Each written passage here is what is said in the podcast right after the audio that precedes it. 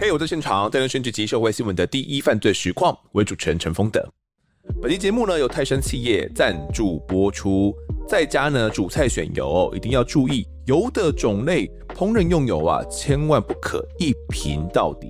每道菜的烹调温度不同，所需要的油也都不一样，这样呢才能把油的营养价值啊留住，让家人吃得安心又健康。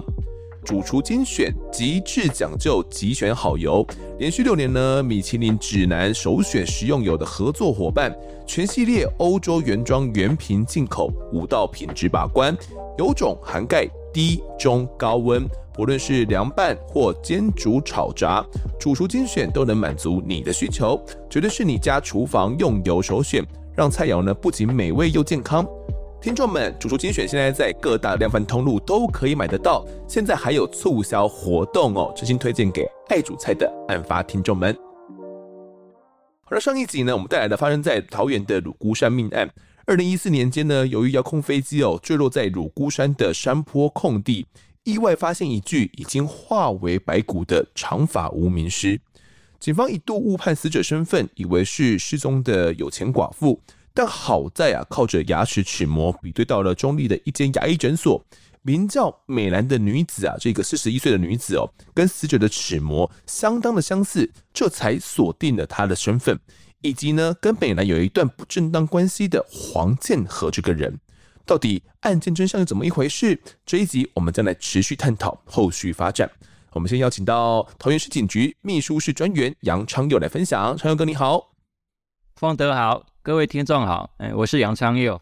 昌佑哥，上集我们谈到了，我们已经请到了拘票了，准备要来面对面对决黄建和这一个人了。因为我们目前锁定他是设有重险的，尤其他当时又假借说要去大陆嘛，好像是要去什么出差的样子。但是你们觉得他不太对劲，感觉是要绕跑了。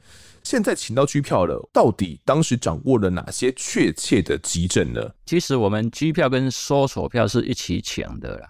我们警方当然要有强制力哈，比较好做事情。你说要通知他来哈，他又有准备，所以我们一下就直接去他们家搜索。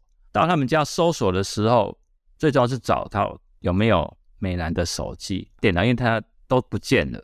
然后最重要是要找那个血迹，大概就是知道说一定是第一现场应该是在他们家，争执还是什么，有可能会有血迹打斗的痕迹。所以我们那时候就是要找这些东西。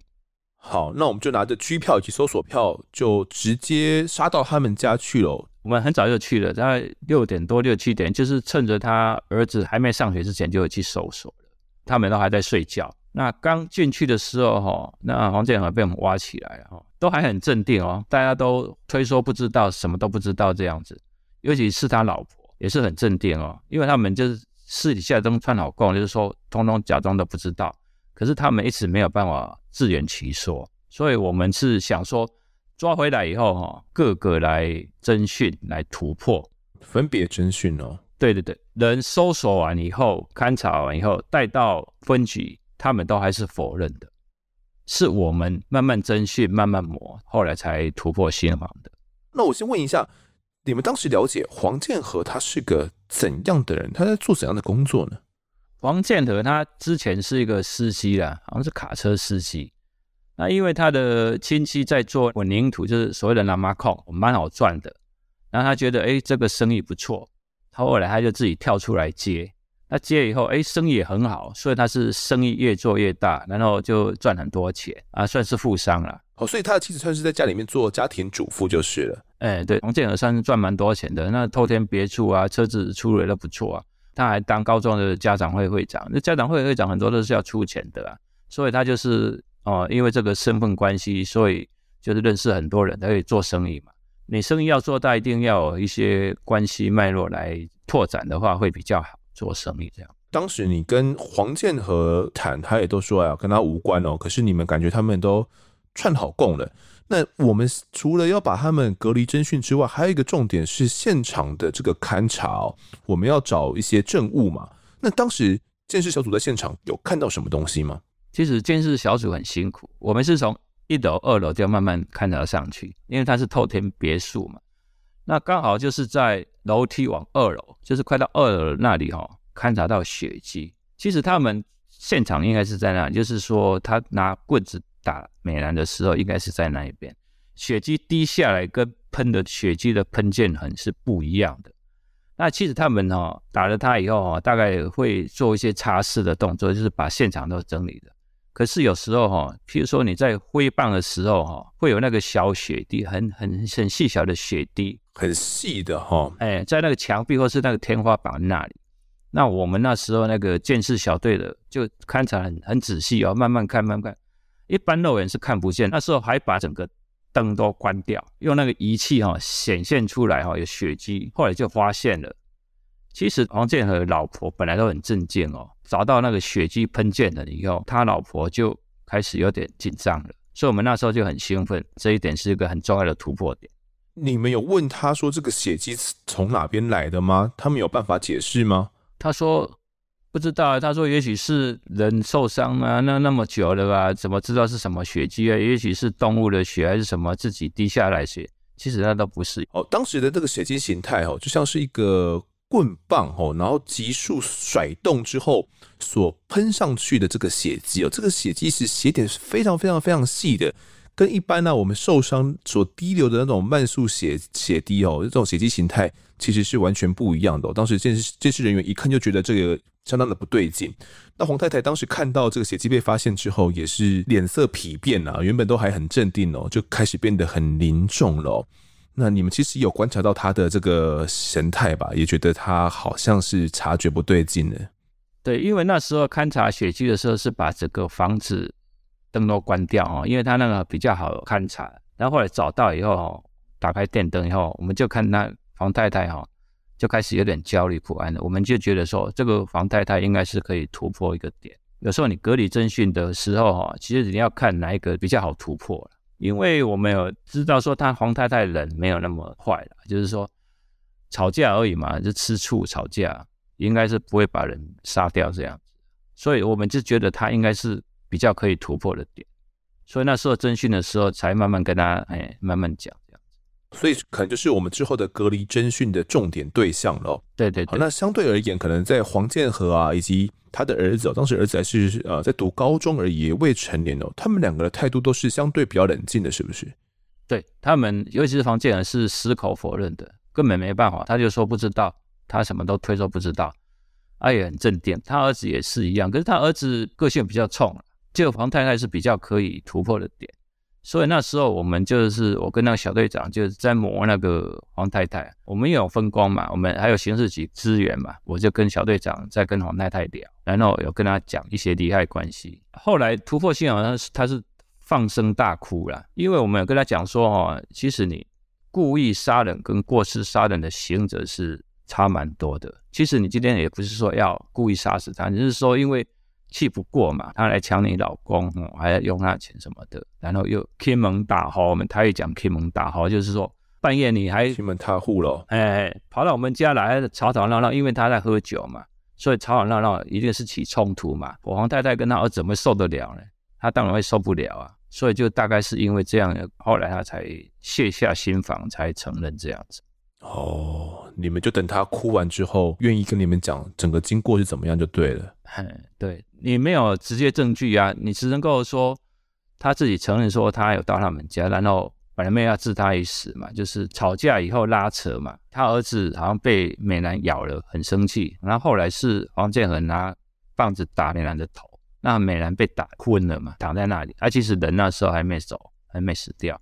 黄建和跟他儿子是。说啊受伤了嘛，就载他去医院，啊后来 载一载就直接载到山上去了。所以老婆不知道说载到医院之后发生什么事，只知道说在家里面有人去打美兰，打完美兰之后要送去医院，发生什么事情，他黄太太就是不知道的了。对，黄建和跟他儿子在美兰走的时候，黄太太说叫他上去医院。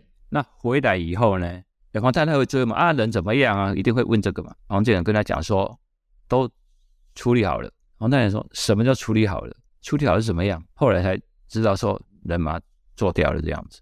是，所以她也就帮忙要去隐瞒这件事情，要去保护她的丈夫以及儿子就对了。对对对，她也是哎没办法哎，因为家人都一一条船啊，就大家都讲好了，就说啊不要再讲这个事了，就这样了。那既然黄太太这边已经松口了，你们有办法就借由她的这个口供去突破其他人吗？突破他老婆这一点，他有讲到这些东西，然后我们再去跟他儿子讲，你妈妈说怎样怎样这样，他说对呀、啊，他就一直很 care 他的说被那个疯女人啊咬他的手，然后很生气，大概是这样子。既然儿子也认了，老婆也认了。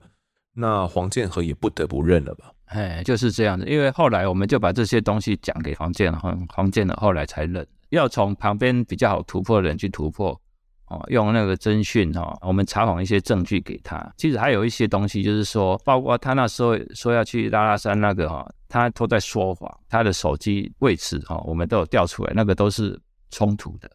他还有骗说，呃，他有带美兰去台南。那都是假的，那个编的了。因为人家问他说：“你美兰在哪里？”他说：“带他去什么永安那一边看戏啊什么，都是骗人。这些谎言都不攻自破了。”美兰的手机后来你没有找到吗？有，在黄建和的车上，车上是找到手机，然后家里是找到电脑，包含到车上其实也有踩到一大片的血迹哦。这部分也是一个非常重要的线索。后续经过比对了，也都确认是美兰的 DNA 反应了，所以基本上。黄建和跟这个整个案子是已经脱离不了关系，也是因为他看到这些提示的证据哦，知道自己已经逃不掉了，也就认罪了。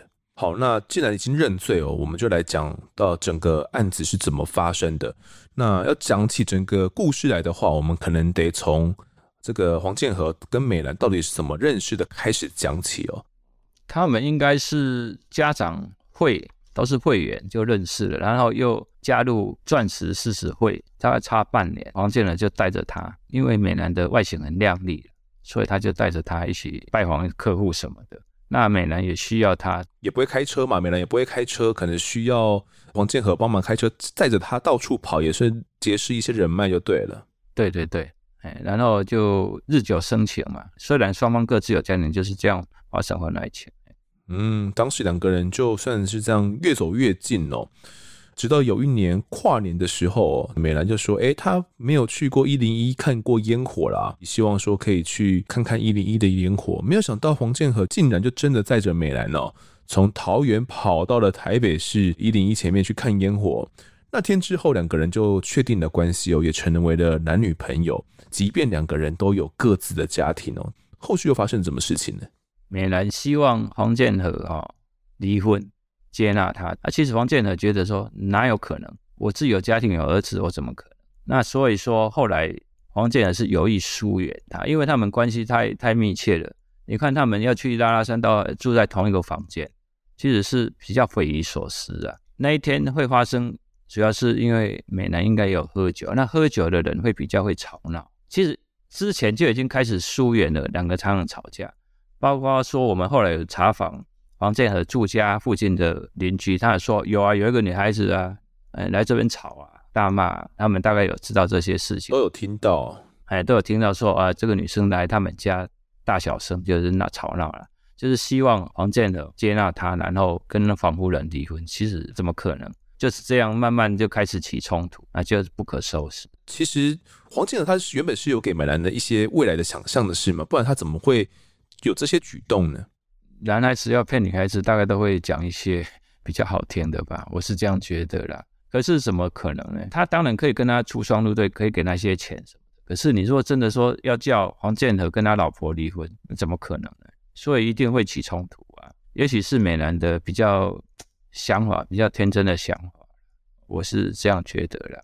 是，那加上说黄建和当时还有一直跟美兰讲说什么，他老婆有得癌症啊。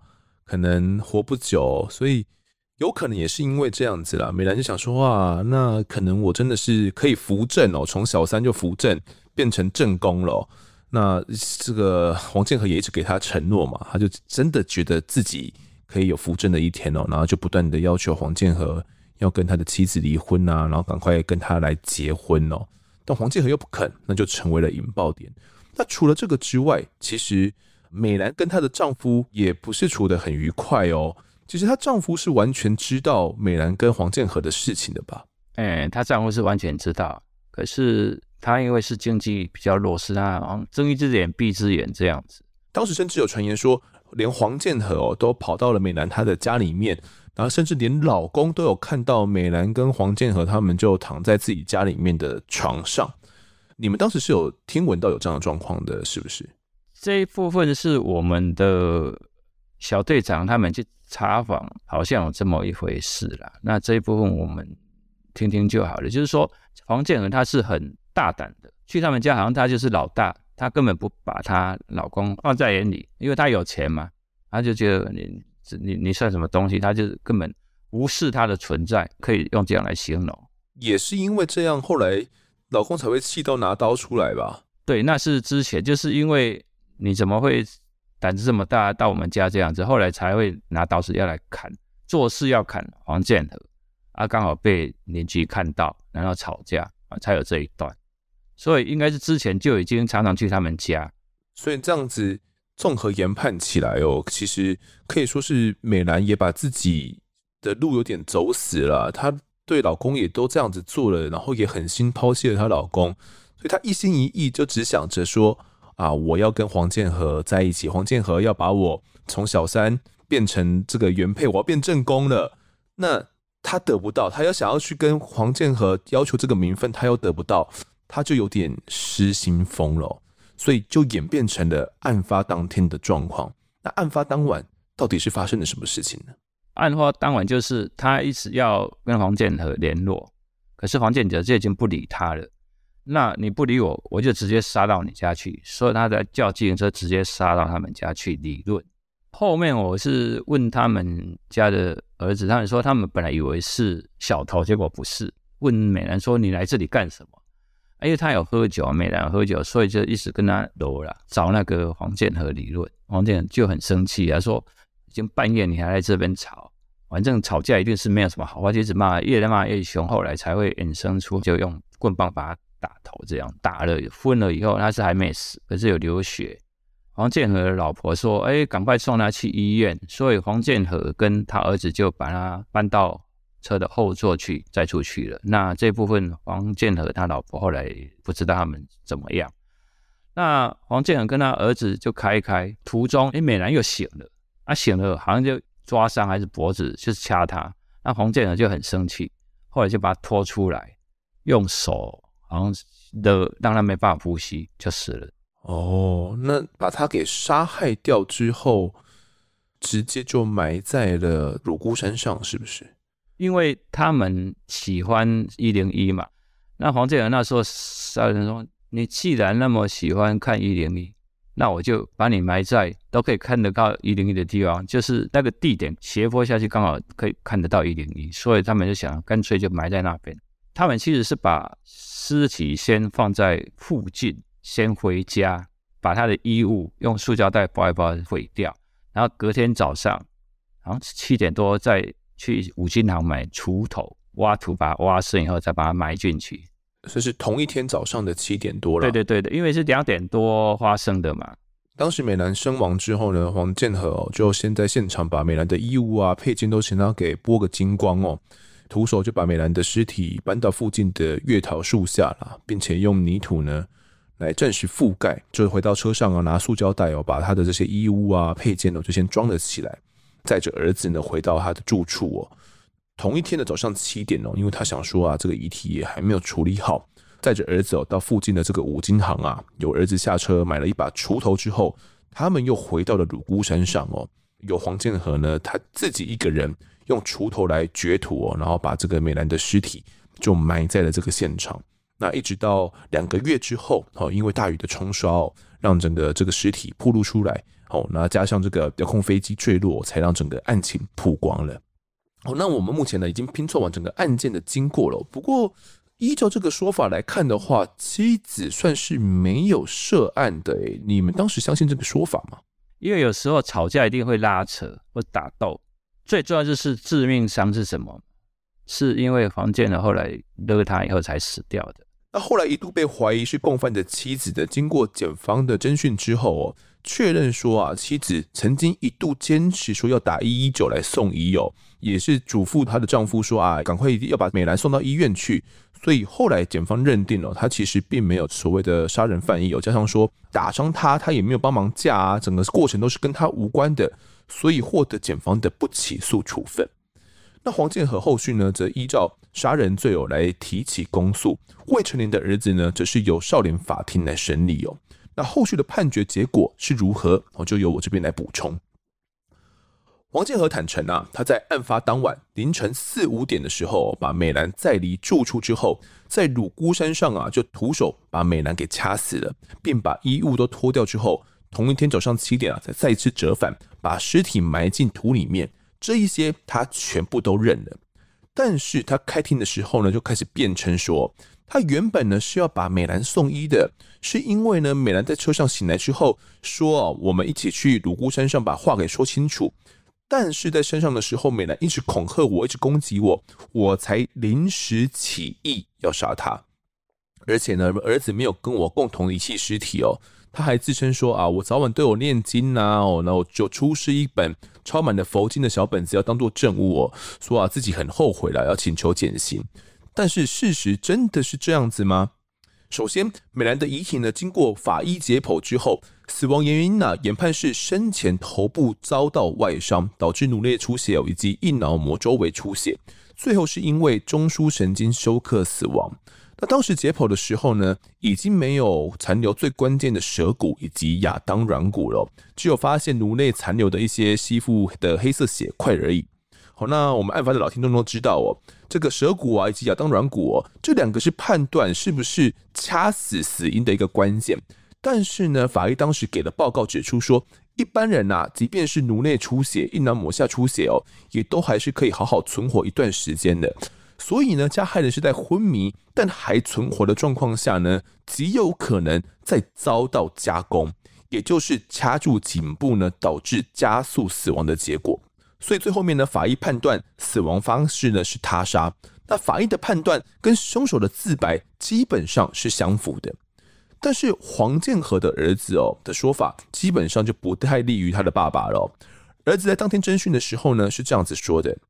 当天呢，美兰开了铁卷门进来我们家，她醉醺醺的晃到四楼房间哦，我的房间，用行动电话的灯光照我的脸，问我说：“你爸呢？”我原本以为是遭到小偷，所以我手拿着棒球棒出来，跟着他走下楼梯，并且用粗话呢大声的问他说：“你是谁？”他不理我。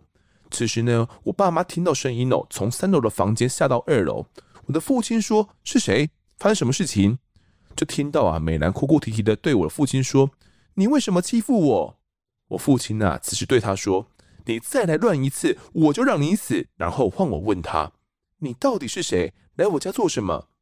然后呢，这个时候美兰啊就开始跟我的父母亲发生争吵。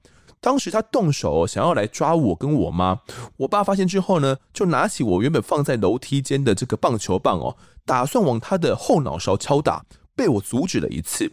而这个时候，我的右手啊，因为抓住美兰的左手，被他呢抓过去咬了一口，大约有二十秒左右，伤口非常的深。我趁机把手抽走，因为重心不稳的往后倒，我妈在后面把我接住了。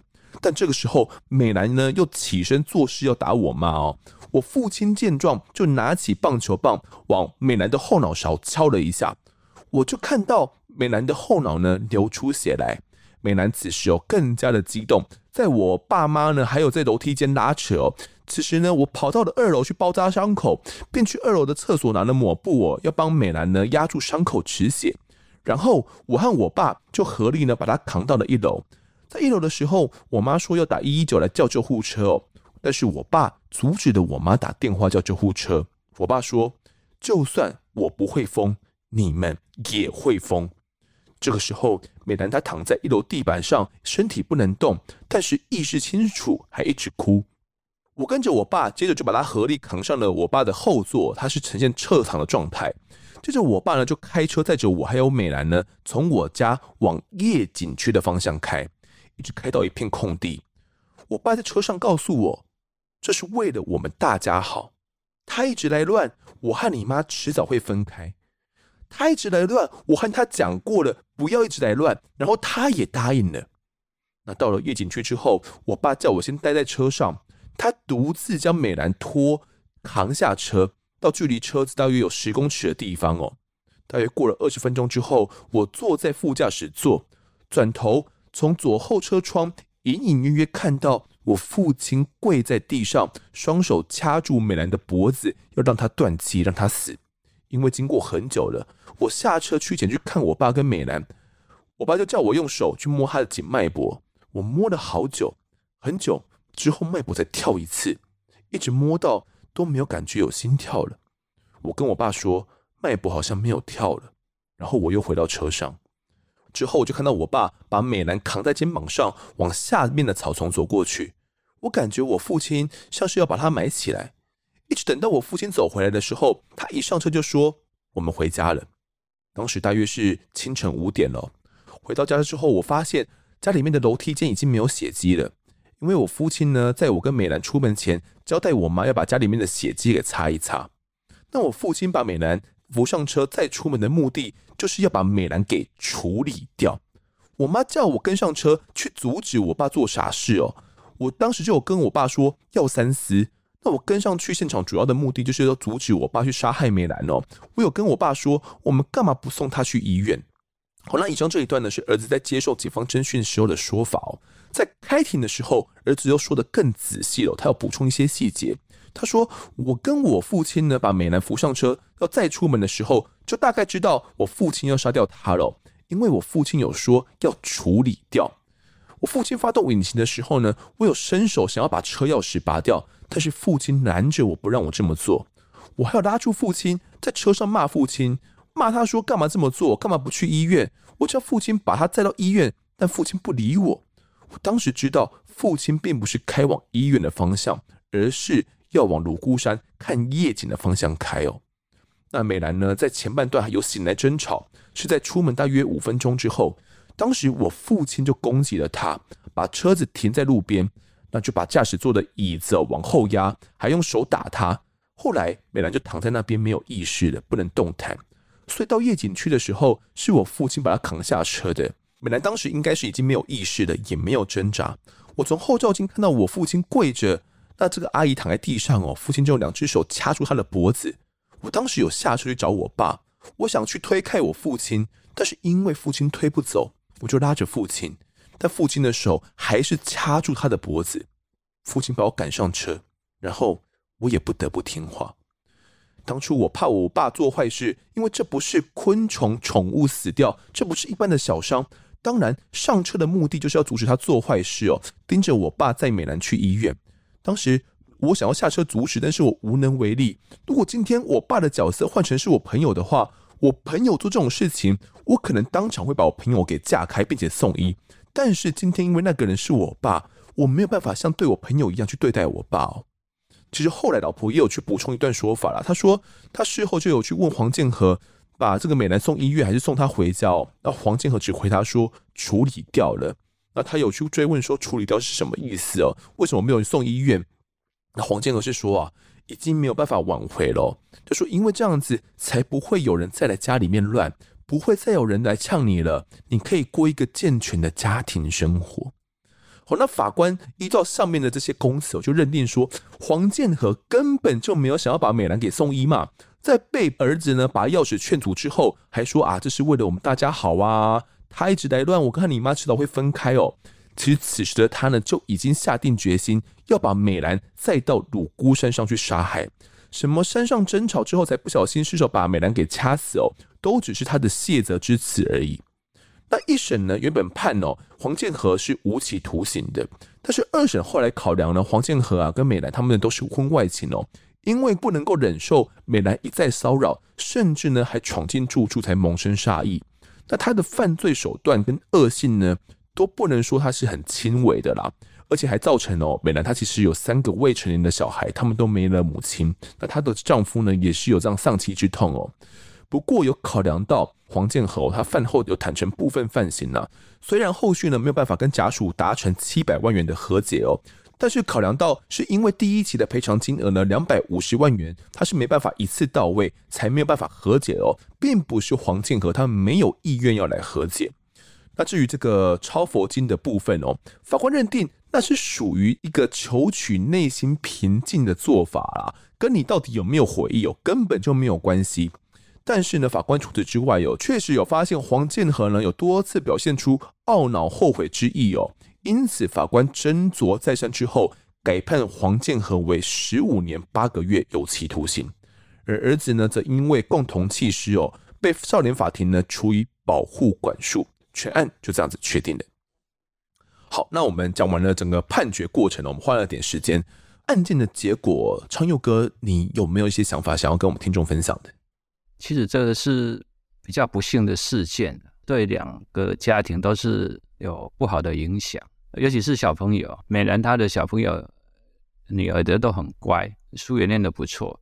那因为这个案子哦，对他们家冲击很大，所以哈，我觉得有时候大人在做事情以后哈，还是要考虑各方面，不要说情绪性或是什么样，要考量清楚哈，才不会铸成大错，变成无法挽回。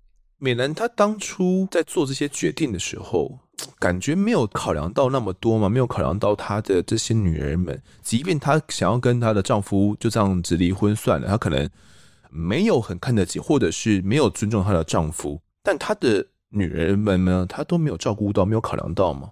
当然是有啊，就是说，因为她的老公赚的钱不多啦，小朋友花费比较多，因为美兰自己也要做直销，那其实。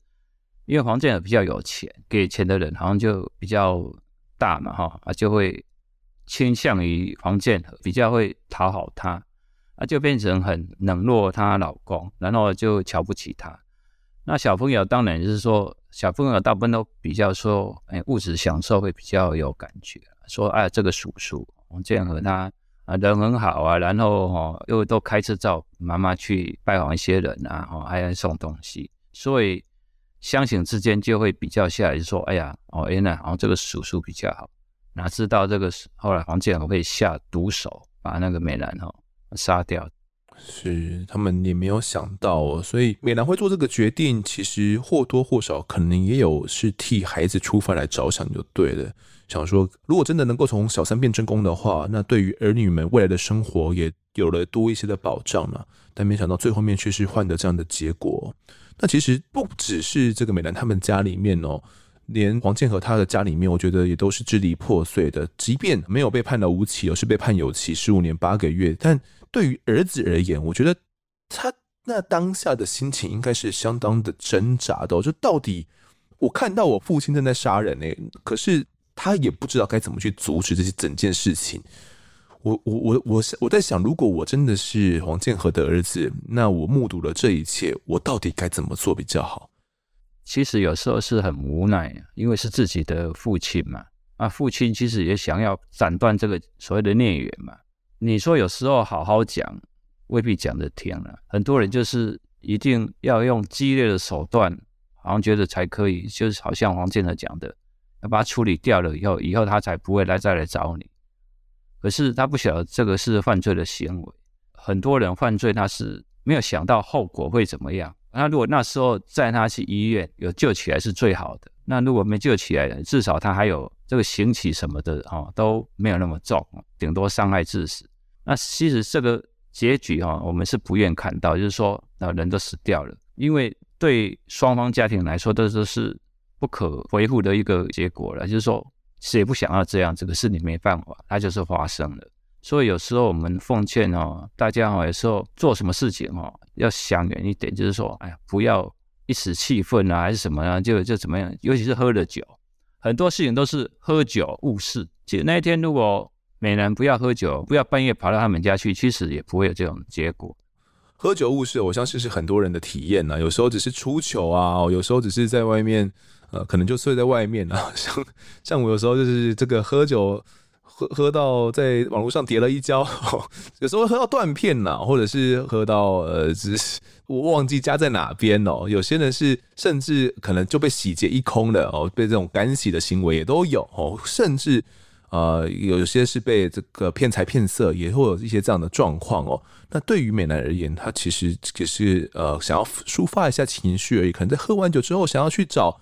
黄建和来理论哦，没有想到最后面却把自己的命给搭上了，所以也是呃奉劝各位听众了，如果真的真的有情绪的话，能缓一下就最好的，能够再多想一下，多想一分钟，可能整个结果都会不一样。对于黄建和来讲也是，如果他能够多想一分钟，真的把美兰送去医院的话，哦，整个家里面的结局，我相信也都是会不一样的。也是借由这个案件呢，来提醒听众们哦。而这个案子其实说完还是很悬的。当时好像有传闻说是冤魂来引路，引着这个遥控飞机坠在那边，然后才让整个遗体发现。不然这这个草丛那个坡，一般人是根本很难发现的。哎，应该是很难。那所以说，有时候我们觉得说，真的有可能是因为大概死者觉得有冤屈了，那的指引。对呀、啊，这个冥冥之中啊，没有错，冥冥之中好像真的有个注定一样。那么，泸沽山呢，在发生了这件命案之后呢，现场也接连发生了几起灵异的事件。哦，先是有民众啊驾驶了全新的休旅车哦，到芦姑山的餐厅去吃饭，却发现啊遥控器完全失灵。哦，尽管后来有这个技工吐槽啊，可能是因为附近有什么密集的电塔啦，才让遥控器受到干扰。但隔了两年，又有人被殴打凌虐后弃尸在芦姑山上哦。啊，甚至还有人在附近拍到了一些灵异诡异的这些照片哦，有 po 在这种灵异公社上面了。大家有兴趣的话可以查一下哦。如果听众们胆子大的话呢，晚上有空哦，不妨上山来看看夜景，顺便亲访当年遥控飞机坠落所发现的这个命案现场。那么这期的我在外现场呢，就谈到这边，也感谢长佑哥的分享，谢谢您啊，谢谢。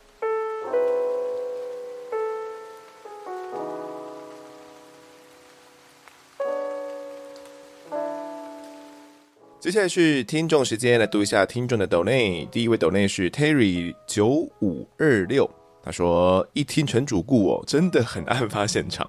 目前呢追到雨衣大盗，还可以慢慢听。以后追到最新的怎么办？怎么办呢？就是等更新呢，或者是听第二轮哦。好像也不能怎么办呐，哦，大家都迟早会有这一天哦，追到最新的时候。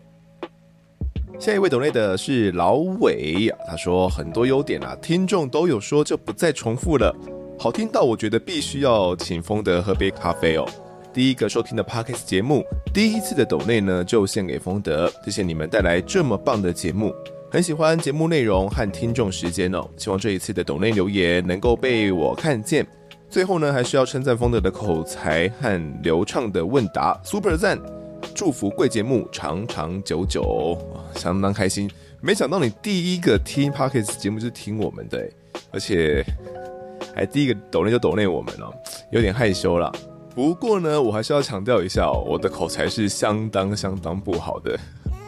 靠剪接啦，或者是在录音过程中哦，如果有卡住的话，就会先暂停一下，然后可能往前面一点重讲。不然大家如果听到原版的话，应该觉得说啊，太痛苦了吧？怎么这么卡？如果大家有去听呢第一季的内容的话，应该就会比较偏向是这样子的。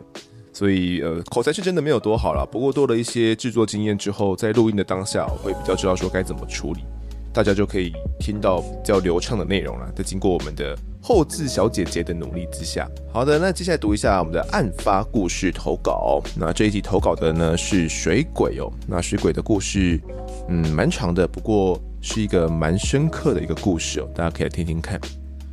是鬼他说，在听完了仔仔所说的，我突然发现，原来我不仅是家庭暴力的被害者，也是恐怖情人的化身。我就像仔仔一样，在感情上无比的依赖，而后造就了我现在荒谬可笑的人生。我和家里面做鞋子的小开男朋友，从十九岁开始交往了两年，非常恩爱。到了论及婚嫁的时候，男朋友的父亲嫌弃我是原住民，父亲是公务员，门不当户不对。在我们还在交往的情况下，就介绍了我男朋友的现任有钱妻子。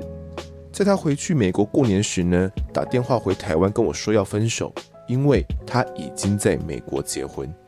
听到这件事情，我除了崩溃、伤害自己、封闭自己，就分不清楚是爱还是习惯，因此把自己转为地下化。变成他的小三，从每两天到每个月他来看我一次，欢爱完之后就丢个几千元给我，这种关系维持了十三年，占据了我人生最美好、最漂亮的时光。直到我三十五岁，我父亲死了，我才狠狠地伤害他一遍，嫁给认识不到两个礼拜的前夫。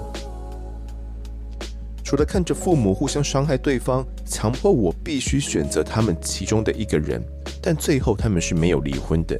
可是却造就我内心深处的伤害只有更深，没有安慰。后来又遇到前夫这个恐怖情人，我宁愿被打，也不愿意这样被精神折磨，把我拘禁，限制我的眼神。只要是男性的人，不论大小，他发现我看对方一眼，就指责我在勾引对方，是个荡妇。不过有时我看的是女性，他还把我收藏的书全部毁了，完全不顾我大着肚子，在房间里四处砸东西，甚至我育婴留停之后回去上班，因为他的工作不能把手机带到办公的地方，会有各自问题。那当时前夫呢，联络不到我。就打到客服中心呢，并且转告主管，表示他是我的丈夫。他命令主管立刻请我下班回去照顾小孩。纵使我还没有到下班时间，到最后呢，甚至跑到公司去跟我的主管对骂。我又再度的崩溃。在这样的恐惧又痛苦的情况下，过了一年，我察觉若不自杀，就要不择手段透过司法申请到交报令，并且诉讼离婚。后来我成功的离婚了。他还是一直不断的骚扰我，要求见小孩。小孩的监护权是我的，但他并没有被剥夺亲权。我又必须在律师与社工之间游荡，但实际上他想见的是我，不是孩子。真的面临崩溃，花了好几年才摆脱这个恐怖前夫。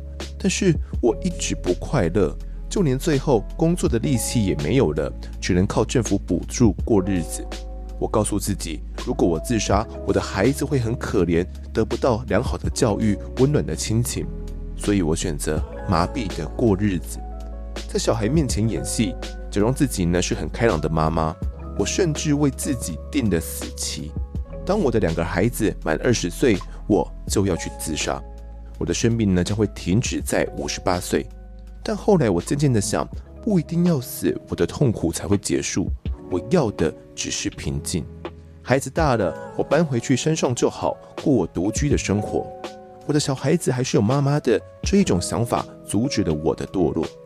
可是我的耳朵呢，始终没有停歇。我发现跟我个性不合的母亲，在我离婚带着小孩回娘家后，还是持续不断地对我恶言相向，甚至说呢，我父亲的过世是因为我选错了支架。我这边补充一下，应该是指这个心脏支架。而害死了我父亲，我就是杀人凶手。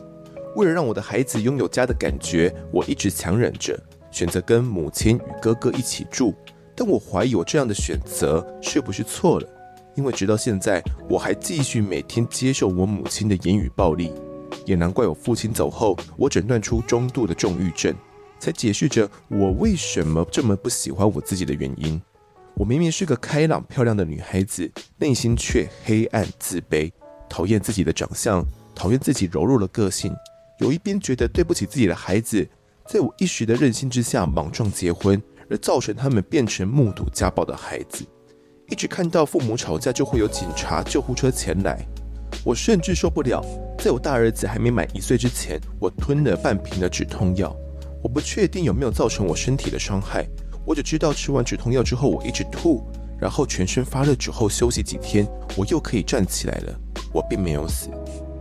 现在的我日子很平静，只有我妈常常的言语暴力、精神暴力，以及我的小儿子遇到性侵犯的事情，需要我自己去消化、去观察、去解决。突然间，我觉得死并不是终点，纵使我活得没有意义，但对我的孩子有意义就好。家庭暴力呢，对孩子的影响非常巨大。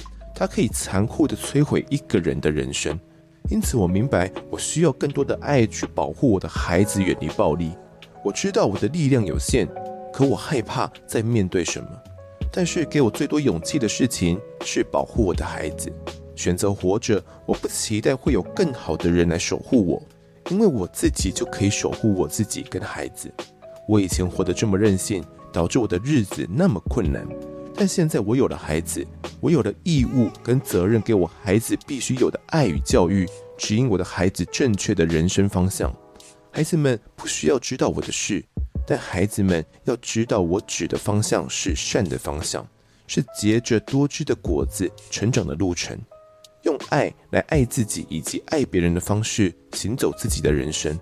我的悲惨，我的负面，他们不需知道。让我用自己仅存的善念与母爱，引导他们走向他们自己的人生。或许当你在一时生气之下，与你的家人、伴侣发生争吵、打架，也请你要注意一下，不要在孩子面前。当你在生气时，请不要逼迫孩子们做选择。孩子是敏感的，不要以为他们还小都不懂事，其实他们什么都知道。做一个有责任的人，自己的行为要自己负责。纵使是你的孩子，你也不能够把负面的情绪朝向孩子发挥。每个孩子都是无辜的。干净的像一张纸一样，不要用负面的情绪来污染这一张纸，这一份纯洁。我是受家庭暴力长大的孩子，也因此我毁了自己的人生。但是我没有完全摧毁自己之前，我想到了我亲爱的孩子。纵使戴着快乐的面具面对孩子，我都必须要收好我的悲伤，以免传染给孩子。我觉得这个才叫做母亲，这个才叫做爱。我虽然继续承受着痛苦，但我的快乐的面具可以好好的保护我的孩子，变成大家所羡慕的有妈的孩子才是宝。虽然我是单亲，但我的孩子是快乐的，这样的人生才能有一丝意义。亲爱的朋友，暴力会影响孩子的一生的。以我的例子为戒，在还来得及的时候赶快清醒。陷入痛苦中的人最痛苦，知道痛苦却不希望别人跟着痛苦的人。其实还是有一丝的快乐，总有个角落有一片光是朝向你的。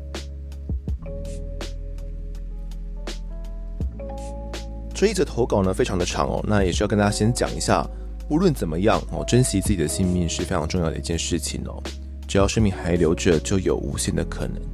虽然可能对于一些人来讲，活着并不是很快乐的一件事情哦，但是透过一些寻找。我们终究会找到快乐的泉源是在哪里的，像这一位水鬼一样。那我也来总结一下，对于水鬼来说呢，他是小时候就目睹家庭暴力长大的小孩子，所以这对他来讲造成了非常大的影响。这个影响可能是你当下不会察觉的，但是你要过了一段时间之后，你会发现你的童年可能是有一些阴影的。这个阴影呢会不断的扩张，哦，像个黑洞一样。如果你没有其他爱的来源的话，那它可能就会引导你走向一些错误的方向哦，可能就会变成我们所讲过的那些案件的主角一样。所以对于水鬼来讲，他很清楚，他必须给孩子们足够的爱哦。可能即便孩子没有看过水鬼与他的前夫的这些争吵过程啊，或者是这些家暴的过程。但是他知道，他现在能做的就是尽可能的去做好他一个母亲的角色，给孩子们呢足够的爱哦。这是一条非常辛苦的道路。对于水鬼来说，他会想要把自己隐藏起来，把自己的悲伤给收起来，然后不让孩子们看见哦。像他说的，他是戴起了一个面具。我觉得这是一个很难熬的过程哦。对于水鬼来说，他想要做好自己母亲的角色，但。我也想对水鬼说，如果可以的话，你应该找一个类似互助会。我我讲的互助会，可能是这种心灵上的这种呃一些团体哦，让自己可以好好的去宣泄一些自己的情绪，找到自己心里面的一个老师。我觉得这点也是蛮重要的，因为嗯，我不确定就是母亲这个角色能够支撑着你多久，因为孩子们会大的。孩子们过了国小、国中，他们可能，呃，如果不懂事一点的话，会有叛逆期哦。那可能对你来讲会是更加崩溃的时候，因为你发觉自己投注了那么多的爱，那好像并没有得到一些回报。因为孩子们大了，他们有自己的想法，他们好像不是以前那些能够带给你温暖力量的孩子了。那也之所以这样，你可能就会很想要去操控自己孩子们的一些走向，希望他们能够。尊崇着你，然后希望能够去保护着你，然后我我觉得这样的一个前提之下，有可能会变成这样的结果。当然，有可能你的孩子也是非常的孝顺的，然后也知道妈妈可能经历过什么样的事情，然后呃会去照顾到你的情绪以及想法。我觉得这都是有可能的，但是。我觉得不能够把这件事情当做是一个绝对，它有可能会变成我们所不想要看到的那个状况。所以，除了孩子之外呢，我觉得对于水鬼来讲，最重要的一件事情是你也要找到可以去支撑着你心灵，或者是指引你心灵的其他方向。不管是宗教，或者是其他的心灵团体，或者是有一群可能跟你有过类似际遇的人，或者是什么基金会，这样的一个支撑是非常重要的。那听完这整个故事之后，我最深最深的一个感觉就是，母爱真的很伟大，它可以撑起一个人哦。那也希望水鬼之后都可以顺顺利利的。好了，接下来读一下在 Apple Podcast 的留言。第一位留言的是长信诊所刺青师，他说在便利商店的阿菊连载中，丰德你好，之前在 IG 也私讯过你哦，当时私讯给你讲述的是家里面曾经发生过的悬案，你有在节目上把留言念出来，心里很是安慰。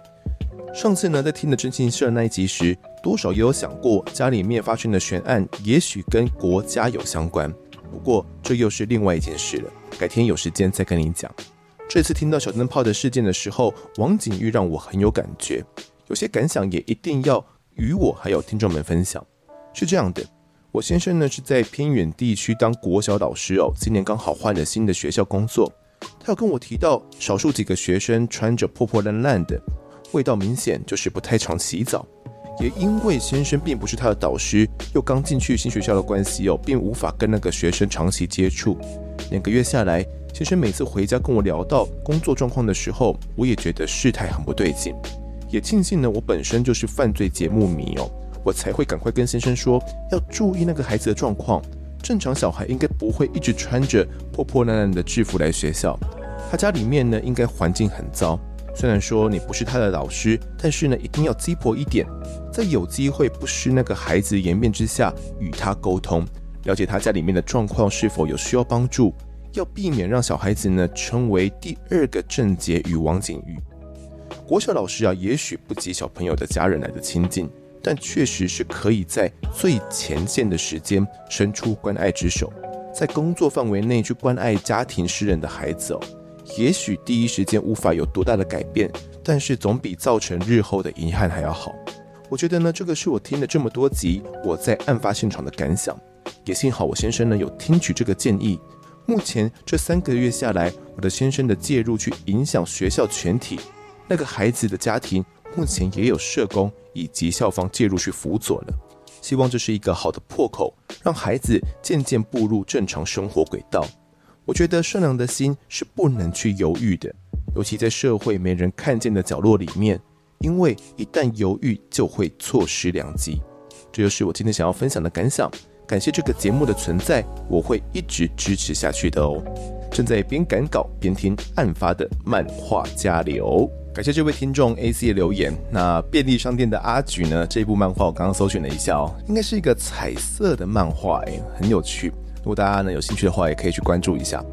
那他所分享的这个经验呢，我真的是觉得相当的感动哦，因为就确实可能透过我们的节目，真的是有影响了一些什么事情哦，在整个台湾的社会当中，像是王景玉或是郑捷这样的杀人犯呢，他们的童年一定是有一些阴影的。那这些阴影是可能当时没有被发现的，家人觉得嗯也还好，那就让这个阴影不断的扩大。那 AC 呢，她自己有发现说她丈夫所讲的这个状况嘛，那也透过她的讲述，她先生真的是有伸出手去帮忙哦。那这一点呢是真的很难能可贵的，因为对于到一个新的学校的老师来说，可能人生地不熟的嘛，那你刚到你就想要去干涉其他班级的学生。那很多老师就会选择啊，那先不要去管好了，因为毕竟是他班的学生嘛，那就睁一只眼闭一只眼，也怕多做多错。也好险呢，透过 ACO，他的先生真的及时的出手帮忙，那让整个学校以及社福机构是可以呃介入到他们家庭里面去的。虽然他没有跟我们讲说他的家庭实际是什么状况，但是肯定是有一些状况的，不管是可能是呃中低收入的家庭啊，又或者是遇到一些什么暴力之类的。原本孩子呢，可能是真的不太敢说出口的哦，因为也没有一个寻求救济的管道，在班里面也有可能是被其他的同学排挤的。那老师呢，可能也没有当做一回事。但是好在有透过 AC 她的老公，就真的让整件事情可以获得关注以及获得帮助。感谢这位 AC，那谢谢你的支持，也祝福这位漫画家呢，灵感源源不绝哦，千万不要复检。好，现在读下一个留言是这个于纯，他说：“猫咪听众每天晚上呢都在听我在案发现场哦，我的猫就会嫌太吵，然后跑走。嗯，这个猫咪也太不领情，太不给面子了吧？啊，不过猫猫就是正义啦，没关系啦。哦，猫猫不听，主人听就好了。下一位留言的是这个上班的精神粮食，说不来留言不行了，跟错别字的搭配啊，真的太妙了。听到维基百科，真的笑得拿起手机来留言哦。好，那跟错别字。的搭档其实获得大家的普遍好评呐、啊，真的是相当感谢大家对我们的支持啦。那有些可能不太了解哦，其实我跟错别字已经是认识了蛮久的一段时间了，所以才可以比较放松的聊这些呃鬼故事跟开玩笑。好，下一个留言呢是这个 Apple，他说赞赞，我给我个大拇指，感谢你哦。下一个留言是 Q 妹妹妈妈，他留言说最熟悉的陌生人。四月初呢，突然发现这个节目，一听就爱上，太好听了，一路从第一季开始追。薪水小偷从上班听到下班，有些集数呢，听着听着就会默默掉眼泪，真的可以从不同角度看事情哦。谢谢丰德，一定要推荐给身边的朋友和家人，超级赞！好，谢谢这位 Q 妹妹妈妈，应该是位妈妈啦。好，下个留言是这个 N 五六七。阿布瓦迪加啦，丰德你好，我是潜水一阵子的听众哦，因为听了上周的台版柬埔寨案，忍不住想要留言。大约八年前呢，我因为工作忙到没有生活品质哦，而且经常加班到半夜，而萌生转职的念头。当时呢，比我早离职的前同事啊，因为新工作经常往返台湾跟大陆，我好奇询问他，啊，这个他是女生的他哦，我好奇询问他新工作的相关资讯。他虽然说不出所以然哦，但是会透露我可以跟他一同去看看。我觉得呢，这是一个机会，可以作为转职的参考，而不宜有他，便将所有买机票啊跟台胞证的事情就交给他协助。原先呢、啊，他只透露我们到深圳，但事实上第一天呢，只在深圳待半天，接着就转机到目的地广西南宁。过程中我就不赘述了，因为只要有在网络上搜寻广西南宁，就可以看到非常多呢与我相同遭遇的故事。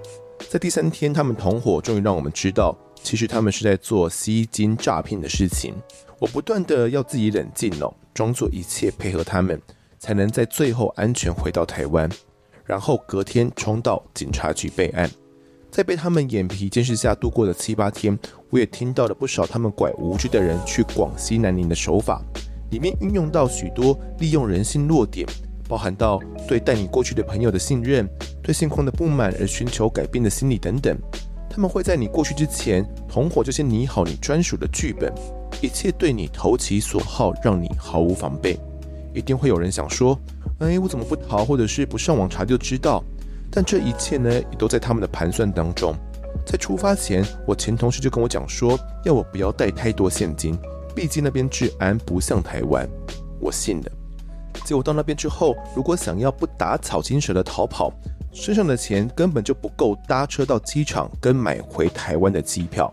再来是因为前同事跟我说，我可以用他的网路，但是呢，在我抵达南宁后，他带我去的地方不止都没有 WiFi 可以用。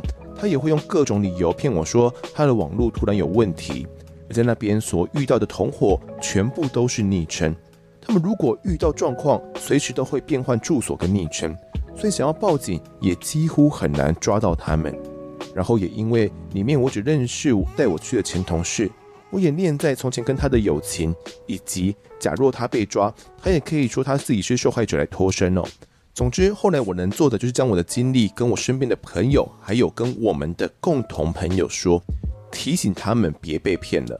在回到台湾之后，我开始搜寻广西南宁的事情，发现有许多被害者呢，受害者都比我还要惨，有的是被下药丢包，身无分文的回不了台湾，有的甚至是被暴力对待，感觉柬埔寨 KK 园区就是广西南宁的加强版。我被带到广西南宁的故事一言难尽。回台后，我变得凡事都很小心，也不再轻易的对他人透露自己对生活的不满，生怕自己又被当作猎物锁定。脸书上呢，也不再 po 什么抱怨文哦。看到不断炫耀自己生活的人，我也保留自己对他们的看法。台湾的新闻偶尔会有报道广西南宁吸金，但不知道为什么无法像柬埔寨诈骗案一样炒大，所以每过一小段时间就会被遗忘。接着又会有下一个受害者。我原本是对这种社会案件感到害怕的人，尤其是命案之类。